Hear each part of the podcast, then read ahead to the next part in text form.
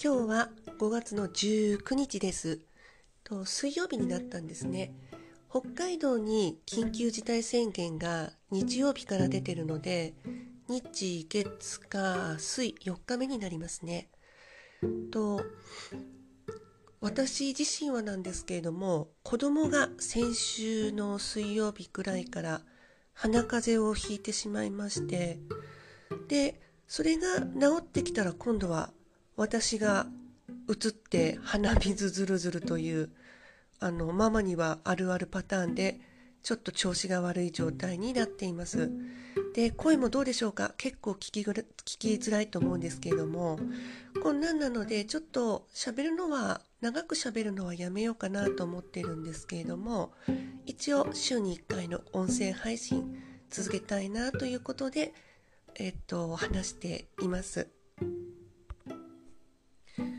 はい、あの千歳はちょっと前前回前々回ですね。あの気楽に千歳は関東ほどひどくないからこのまま収まってくれればいいなとか話してたんですけれども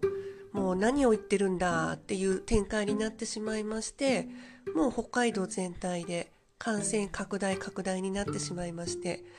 で緊急事態宣言が日曜日から出てえっと昨日かな？えっと月曜日からか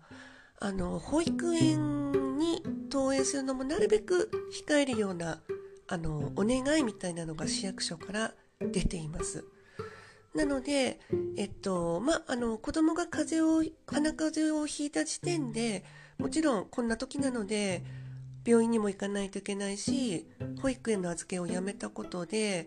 えっと、セミナー予約してたんですけど、見事にキャンセルになってしまいまして、その後は結構暗かったんですけれども、その後こうやって感染拡大をしてることとかを見たりあとはちょっとですねその立ち止まって何もできないからえっと周りを見回してみる時間ができていろんなことが見えてきてちょっと今気分的には浮上して体調もあの鼻だけでそんな悪くないもんですからいろいろ見たりとかしてえっと突っ走自分が突っ走ってた時には持てなかった時間を持っています。なのでそれを話したいとは思いつつもこうやって鼻がダメなので聞き苦しいと思いますのでそういうのを長々と喋るのはやめようかなとでもまあ今こんな状態ですっていうのは伝えるのもいいかなと思って喋っています。はい。それではまた来週1週間したらさすがに良くなってると思いますので来週はちゃんとその辺りのことも含めつつ千歳のことも結構ねあの特定の地域ですけども北海道の千歳市ではコロナでママさん4歳のママさんだったらこういうことで困ったりなんだりいろいろしてるんだよっていうのが記録に残るとまた役に立つのかなってまあ自分もそうなんですけどもね思うので残していきたいと思っています。それではお聞きづらいです。あの聞きづらい声でしたけども聞いていただいてありがとうございました。